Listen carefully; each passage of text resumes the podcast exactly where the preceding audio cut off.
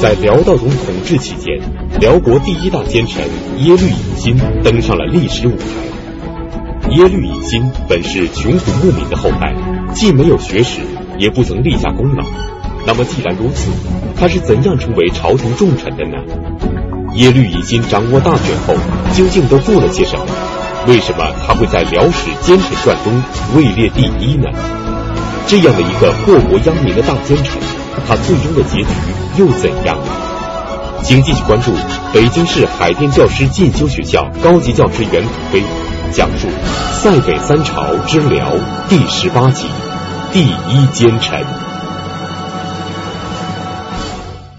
上一讲呢，我们讲到这个辽道宗皇帝啊，平定了自己的叔父耶律重元父子的叛乱啊。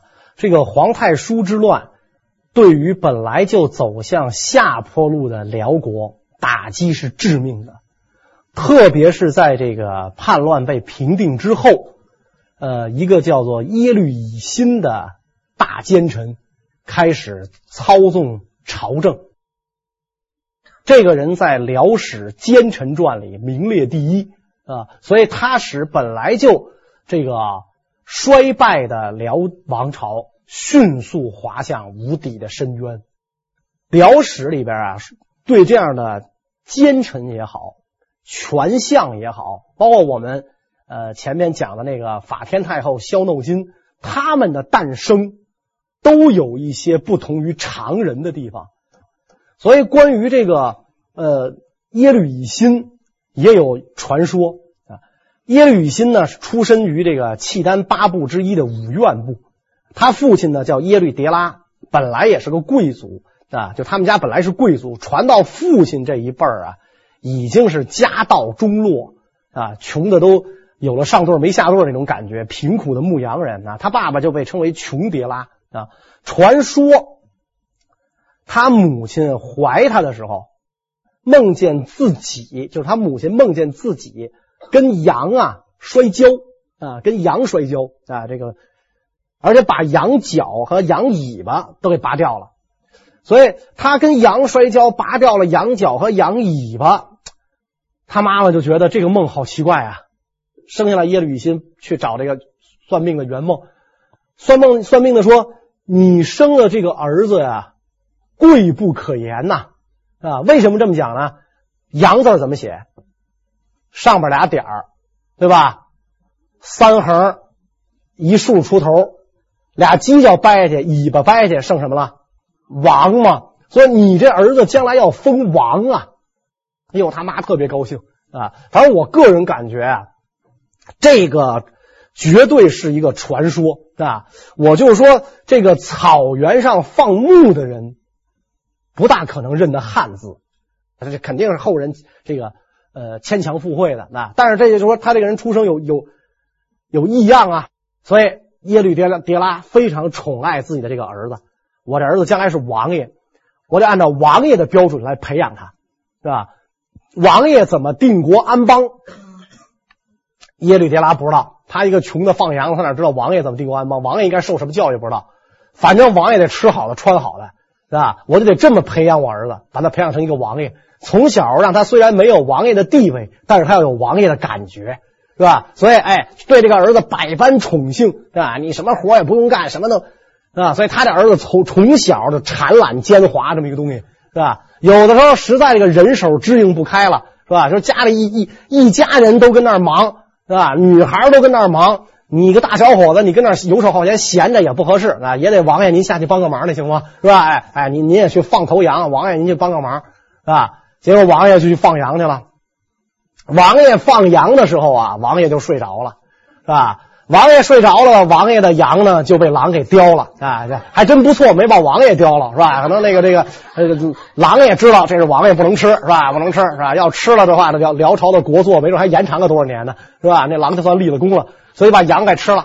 他那呼呼大睡，那个羊被吃了。他爸爸一看这放羊的放到哪儿呢？怎么还不回来啊？就去找他，找他一看，他那睡呢，羊没了。啊！您就再是王爷，他爸也生气！咱家就这几头羊啊，是吧？所以就咣就给他一脚，啊！你干什么呢？你让你放羊，你跟那睡。结果他砰一下坐下来了啊，就质问他爸爸说：“你敢踢我，是吧？我正梦见什么呢？我把月亮吃了，是吧？我吞了月亮，我正要吃太阳，那太阳我都抓下来要搁嘴里要吃的情况下，你一踹我把我踹醒了，你你说这这这赔吧？”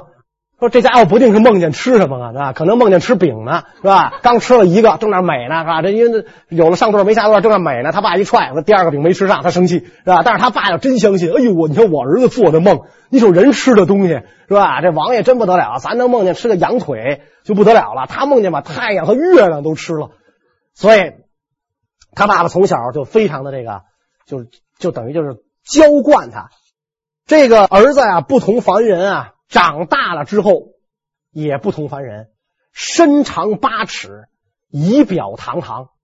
史书上说他呀美丰仪啊，但是呢有大奸之风。辽兴宗的时候，他只是一个小吏，掌管官府的印章啊。后来皇后抬举他啊，风度翩翩，仪表堂堂，是吧？逐渐这个官啊就越做越大。到了道宗朝。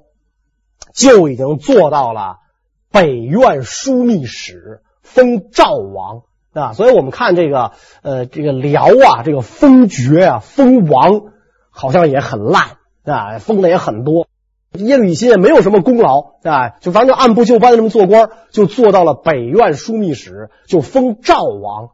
在平定这个皇太叔之乱的时候，耶律乙辛立了大功嘛。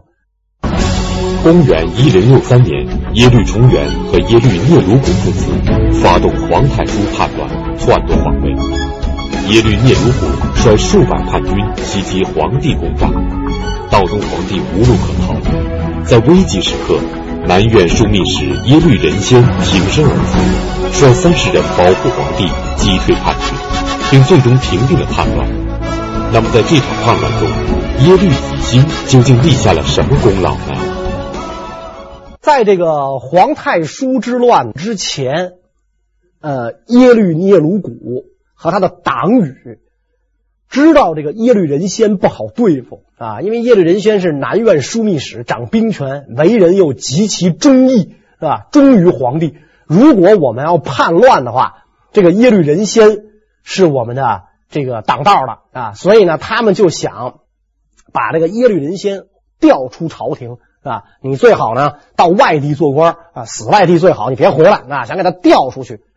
当时的这个道宗皇帝，因为他是昏君嘛，他整天就是打猎是吧？这个这个饮酒啊，这他不不理朝政，所以他就打算同意这件事儿。这个事儿马上就待批准的时候，他随口问了这个呃这个耶律乙辛一句啊，他说：“你看这个呃聂鲁古他们想把人先。”弄出朝廷啊，我也批准了。哎，你看这事儿怎么样？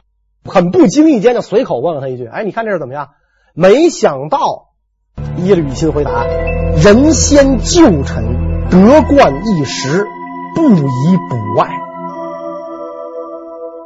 仁先是先帝的旧臣，德冠一时啊，文道德文章，天下楷模，所以这个人呢，不宜外补，应该留在朝中辅佐皇上。”哎，皇上一听有道理啊，反正皇上也没什么主意，是吧？这个道宗皇帝任命官员，经常靠什么手段呢？就是掷骰子，或者那硬币正反面，是吧？哎，正面你就去啊，背面你没戏，是吧？然后就抓阄，是吧？让大臣来啊，抓阄啊。这现在有一个枢密使的空缺，你们四个人抓，谁抓的是谁的，是吧？就这样，然后抓阄，我真抓着了，我是枢密使，给皇上哐，哐啊拍掌，祝贺你啊，祝贺你挺好，是吧？你手气真好，他就这么任命大臣，所以他根本就没个主意。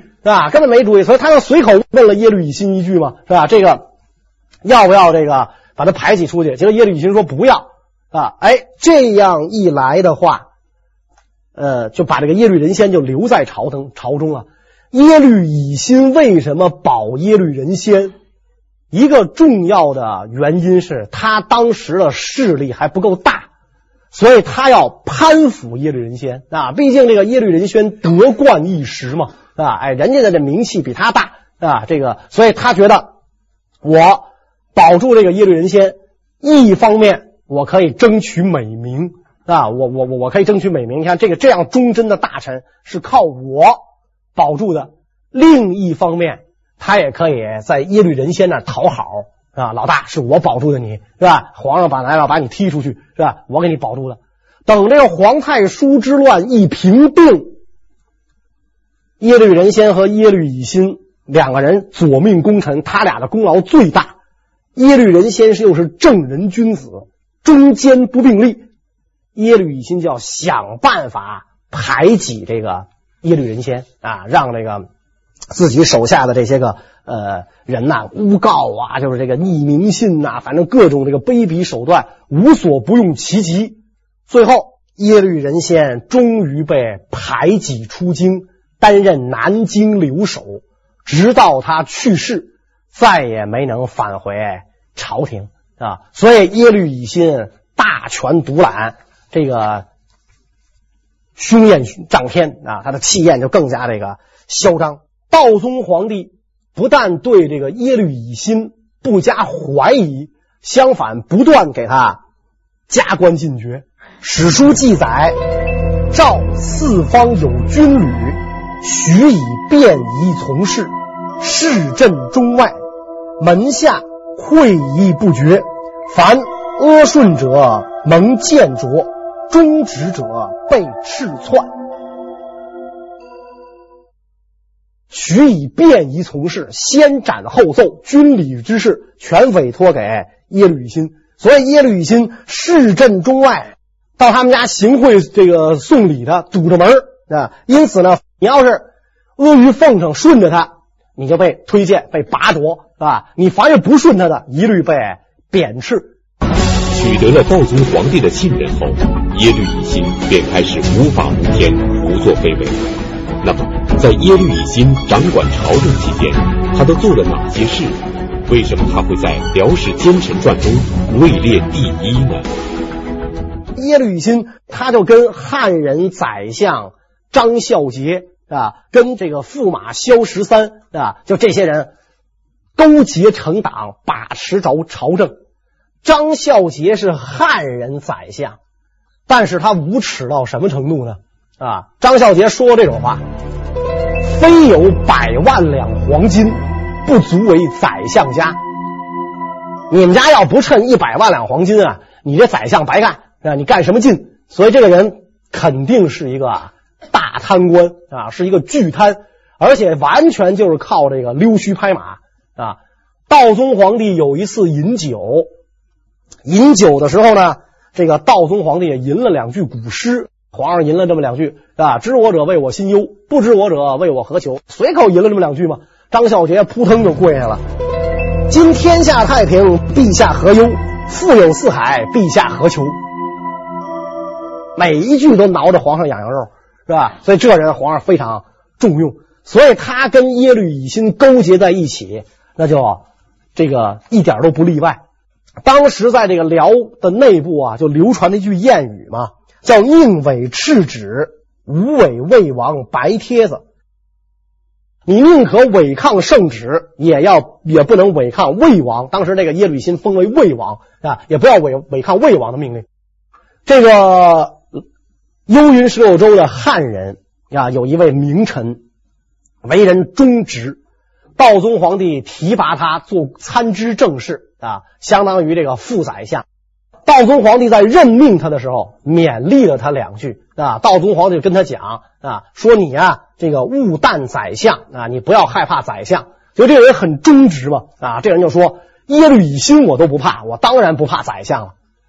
这话就传到耶律乙辛耳朵眼里去了，是吧？我你不怕是吧？我让你知道知道我的厉害，是吧？马上贬出朝廷。啊！一贬再再贬，死于任所。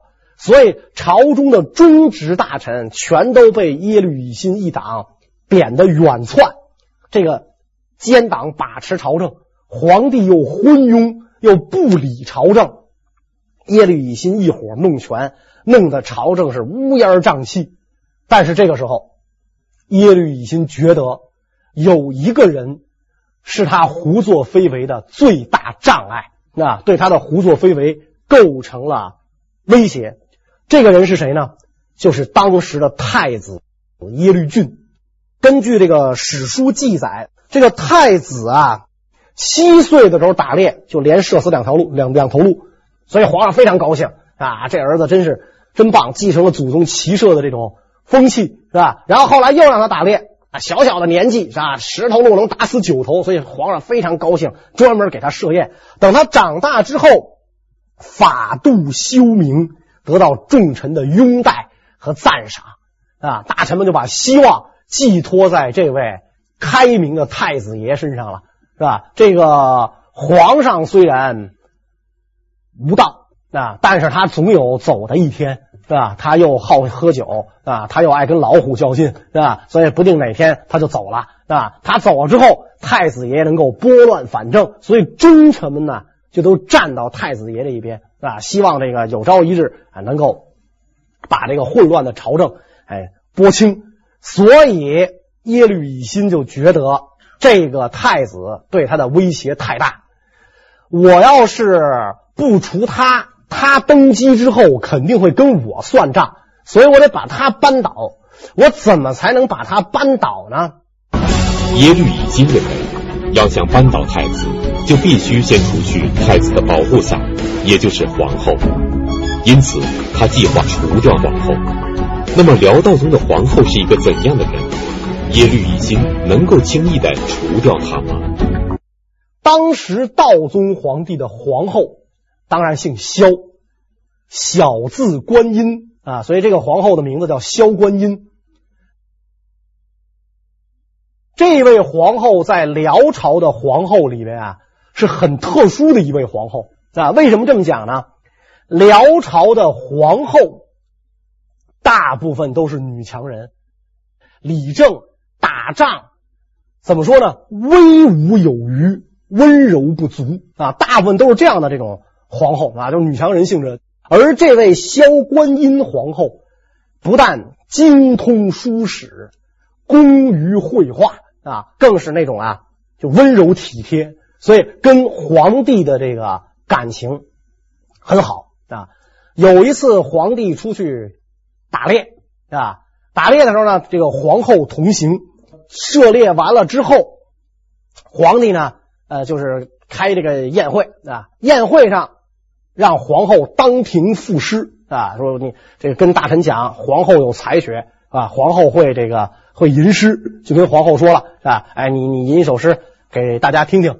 皇后当时就口占一绝：威风万里压南邦，东去能翻鸭绿江。灵怪大千惧破胆，哪叫猛虎不投降？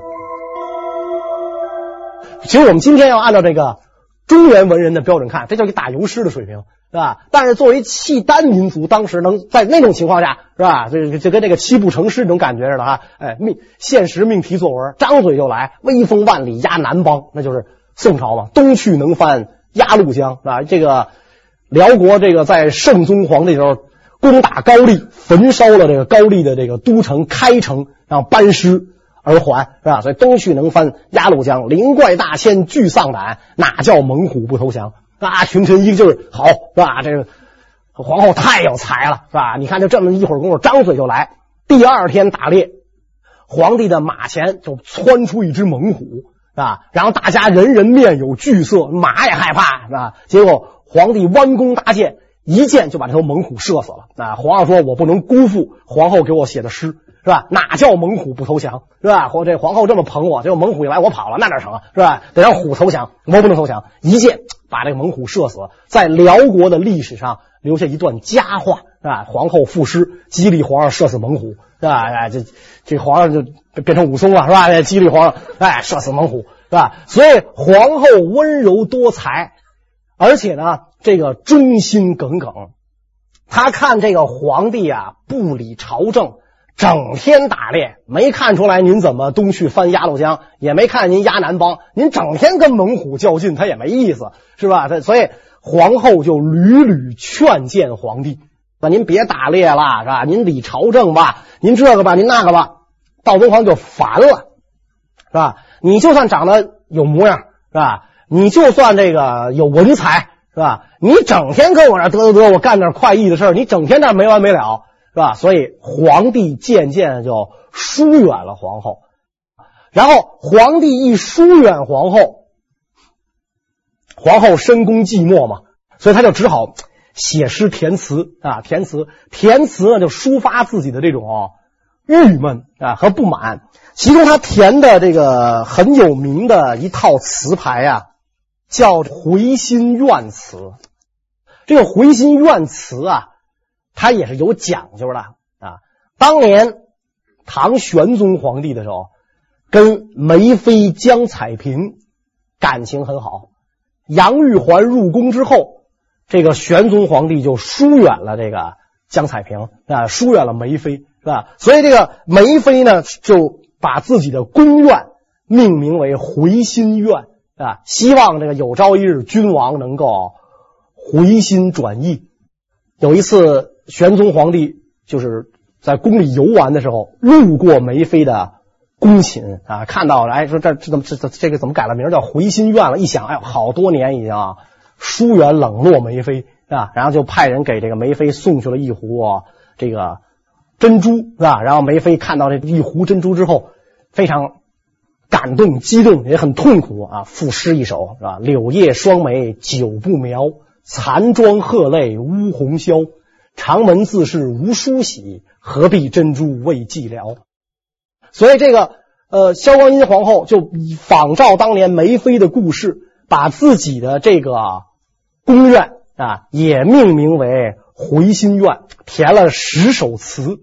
这十首词呢，其中比如说啊，他有一首就是说呢，如果皇上来了啊，如果皇上来了的话，我给皇上弹琴啊。他写了这么一首词：张明征，恰恰与娇莺。一从弹作房中曲，长河窗前风雨声。张明征，待君听。这儿弹琴啊，希望君王能够来听啊。所以这跟那个哪叫猛虎不投降，明显的两种风格了啊。那豪放，这婉约是吧？这很婉约啊，就是这种深宫怨妇的那种感觉跃然纸上。填了十首词，词。谱上曲是能唱的，是吧？你光填出来的，你写出来的东西不行，你要谱曲，谱上曲之后呢，要唱，你唱了，皇上才能听见。我们看那个呃评书演义也好啊，这影视作品里也好啊，咸丰皇帝怎么留意到慈禧太后啊？不是慈禧太后没事没事干，一边唱曲玩嘛，是吧？然后皇上听见了，哎，现在歌不错，哎，人还凑合，哎，这样说就就得到了皇上的注意嘛，哎，所以他要唱这个曲子。那么皇后要这个谱曲，就叫了一个这个乐工灵官，叫赵唯一。他叫来，你给我谱曲，然后呢，我唱。于是呢，这个赵唯一殫精竭虑是吧，这是皇后写的词儿，让我谱上曲唱，这给我城门大的脸啊，是吧？所以他我得这个。使出这个使出这个浑身的解数来，我一定得让这个皇后满意。所以，这个赵唯一使出全部的这全身的招数啊，跟这个皇后在一起，呃，进行艺术创作。哎，我吹笛，你弹琵琶，是吧？哎，我弹筝，你唱曲儿啊，两个人这个很和谐。哎，这样一来的话，旁人看在眼中。皇后跟赵唯一有私情，是吧？男女授受不亲，何况你是国母，他是奴才，你俩整天泡一块儿，这有事儿啊！这肯定有事儿，是吧？那么这个风声就传到了耶律乙辛的耳朵里，耶律乙辛一拍大腿：“天助我也！”正想把皇后给弄下去呢，哎，皇后不知检点啊，整天跟这赵唯一泡在一块儿，太好了。啊！我要把他给弄死。耶律乙辛想诬告皇后和赵唯一有私情，并以此为借口除掉皇后。但是诬告皇后并不容易，即便证据确凿，皇帝也不见得相信。更何况所谓的私情本来就是谣言。那么耶律乙辛会用什么办法让道宗皇帝确信皇后和赵唯一有私情呢？耶律乙辛啊，就动了脑子了。皇后的身边有一位侍女，这个侍女的这个妹妹跟耶律乙辛有染啊。这位侍女呢，当年是皇太叔耶律重元的人。耶律重元败亡之后，被这个收入宫中。皇后几次跟皇上说啊，这个人是耶律重元的人啊，应该让他放牛放马做奴隶去，不要把他收入宫中。所以这个侍女就非常恨皇后啊。然后这个侍女的这个妹妹又跟耶律乙辛有染，耶律乙辛就。创作了十首比较香艳的诗啊，这个诗呢叫做《十香词》。这个《十香词》的这个内容啊，呃，说句实在的，有些难登大雅之堂啊，比较不堪啊。它就是形容什么呢？比如女人的头发的香味儿，是吧？然后这个，比如腮啊、颈。啊，这个这包括这个吐气如兰啊，这种这这这这样的香味儿，比如说其中有一首叫做这个《金莲香》，凤靴抛和凤，罗袜卸清霜，谁将暖白玉，雕出软钩香？就说这个女人的小脚有香味，是吧？哎，有香味儿，这这是很无聊了，是吧？那可能因为毕竟那会儿它都是这个布袜。是吧？然后这个紧紧鞋，你要尼龙袜子，它不可能有香味，是吧？哎，所以说是哎，说这个女人的这个小脚有香味儿，哎，就就都是这样这样的这种词儿。其实有的就很难登大雅之堂的。哎，十香词，耶律乙辛找人炮制好了之后，就让这个恨皇后的这个侍女啊拿给皇后看。结果皇后一看啊，又特别有感慨，哎呀，这写的太美了，是吧？觉得这个这个谁写的这这诗？结果这个侍女又骗皇后，说这是宋朝的皇后写的。辽的皇后啊，显然对宋也不了解。宋的时候礼法森严，皇后能写这玩意儿吗？就是写了也不可能流传出来啊，就是流传出来，她皇后她也不能承认呢，是吧？而且不可能流传到辽国呀。结果这个萧观音皇后就信以为真，哎呀，这宋朝皇后的这才学真棒，是吧？小丫头她都能给写香了，你说这个是吧？这才学真棒，是吧？所以这个这个侍女呢，就跟这个萧观音就讲说：“您觉得这个写的好吧？您不妨把它抄下来。宋朝皇后的诗，辽朝皇后的字，堪称双绝。所以这个当时这个萧观音皇后也没多想啊，她也确实等于触动她，有感而发。”就把这十首，反正格调不高的诗啊，也谈不上是淫词艳曲，反正格调不高，是吧？就抄到了彩绢上，抄了就抄了吧。他感想太多了，浮想联翩啊，他就想起自己的身世来了嘛，是吧？你说我的头发也香，我脚丫子也香，怎么这个皇上就不不来看我呢？所以在这个词底下赋诗一首。惹了大篓子了啊！惹了祸了。这诗怎么写的呢？宫中直属赵家庄，败雨残云雾汉王，唯有知情一片月，曾馈飞燕入朝阳。飞燕就赵飞燕嘛，是吧？汉成帝的皇后，是吧？我有赵飞燕那样的这个美貌，但是这皇帝不重用我，是吧？所以只有就。过了这么几千年，月亮没有变。这个月亮曾经看到过赵飞燕入朝阳伺候皇上，他由此就联想到了自己，是吧？这个金月曾经照古人那种感觉嘛，所以提了这首诗。到此为止，皇后算是给自己这个的死刑判决书上打了勾了。侍女拿到这个东西如获至宝，不但把十香词抄了一遍。还有意外收获，皇后太配合了，是吧？太配合了，拿这东西就给耶律乙辛，耶律乙辛拿这个东西就去见这个道宗皇帝啊，说皇后通奸，有证据啊，有证据。你看他写的这个啊，写的这个这个这个这个十香词是吧？他如果不是跟这个赵唯一有有有染，他怎么能写出这种淫词艳曲来呢？这个宰相张孝杰。就那家里有百万两黄金的那主，那是耶律乙辛的党羽嘛，趁机发挥，对这个皇后自己提的这首诗进行解释，说：“皇上您看啊，这个诗是藏头诗啊。第一句‘宫中直属赵家庄’有‘赵’字儿，第三句‘唯有知情一片月’是吧？这个‘赵唯一’三个字暗藏其中。而且皇后跟赵唯一是知情，他俩人情投意合是吧？不然的话，他怎么能写这个呢？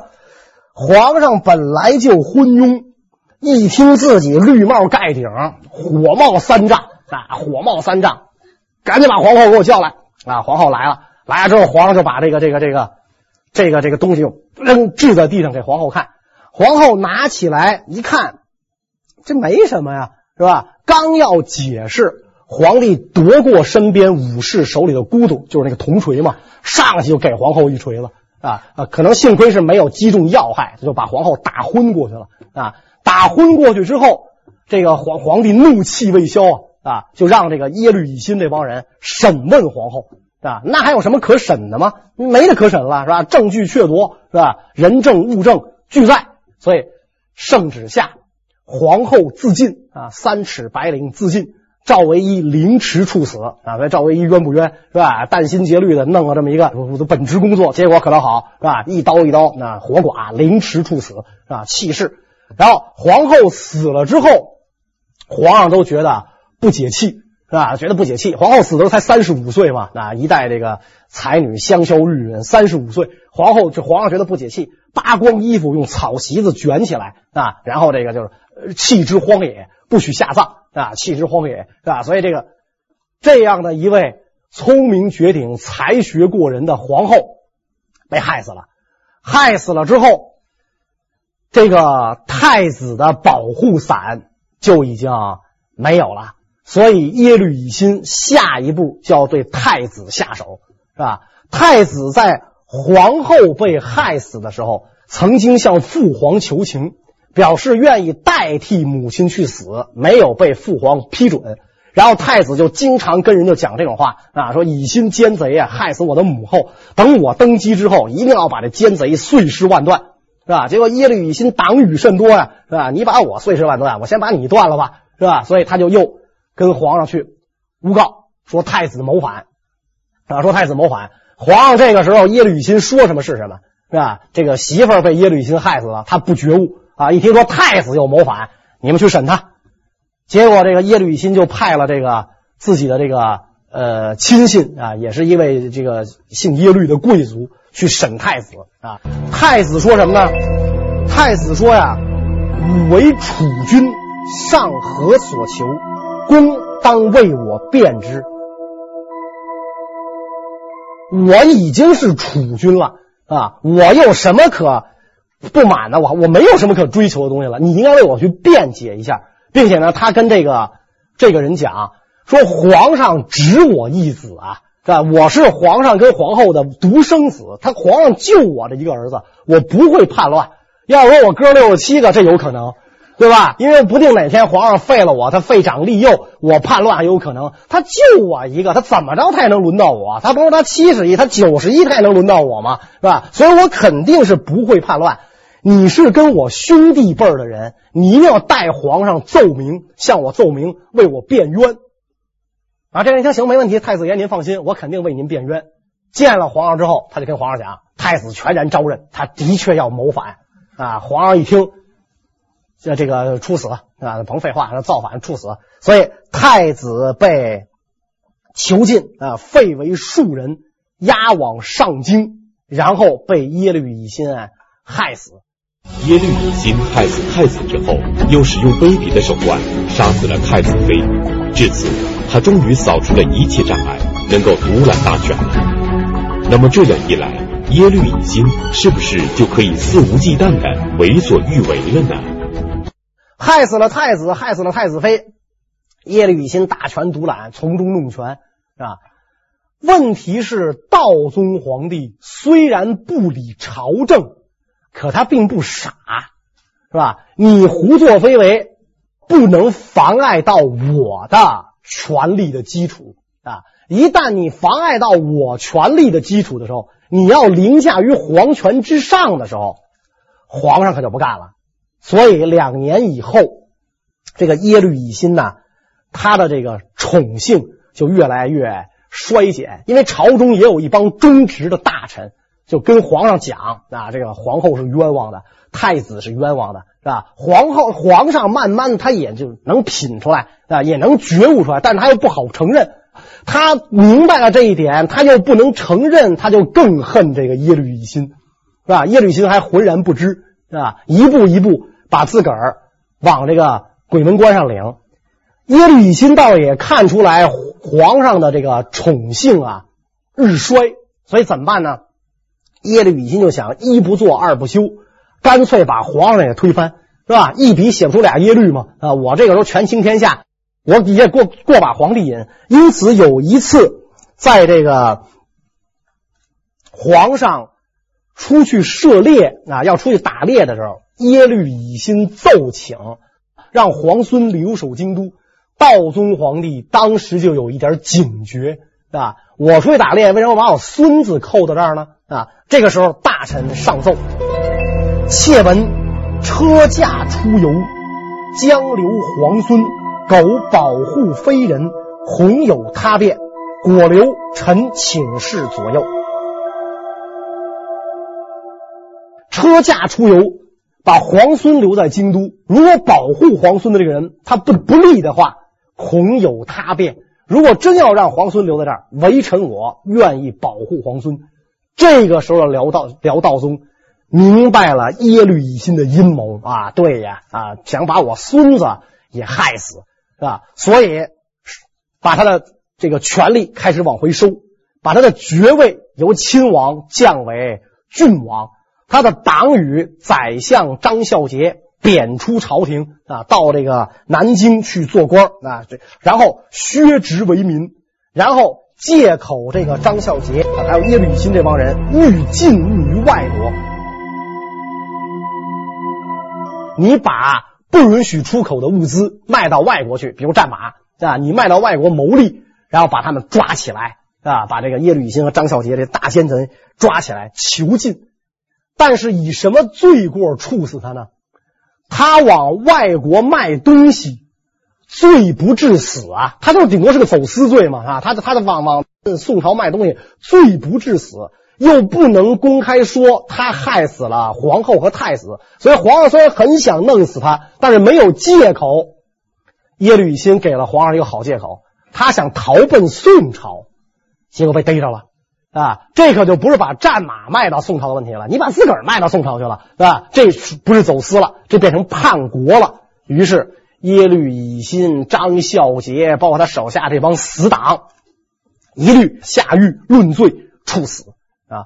后来这个当这个呃道宗皇帝归天之后，他的孙子继位，就是当年太子的儿子，就是天祚帝继位。天祚帝继位之后。厚葬了自己的冤死的父母啊，然后把这个耶律乙辛这帮人开棺录尸、化骨扬灰，是吧？以泄自己心头之恨啊。这个大奸臣虽然最后没得到好下场，但是我们讲辽已经不可避免的由衰由衰落走向灭亡，天祚帝成了辽的最后一个皇帝。关于这个内容，我们下一讲再讲。谢谢大家。